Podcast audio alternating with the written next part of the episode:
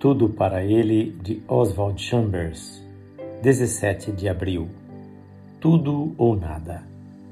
Simão Pedro, ouvindo que era o Senhor, cingiu-se com sua veste, porque se havia despido, e lançou-se ao mar. João 21, 7 Você já passou por uma crise na qual deliberada, enfática e ousadamente abriu mão de tudo? É uma experiência da vontade. Você pode defrontar-se com ela muitas vezes exteriormente, mas isso não resolve nada. A verdadeira crise de entrega pessoal ocorre em seu interior, não no exterior. O abrir mão de coisas externas pode ser indício de escravidão total. Você já entregou deliberadamente sua vontade a Jesus Cristo? É uma ação de vontade, não de emoção a emoção é simplesmente a orla dourada da ação.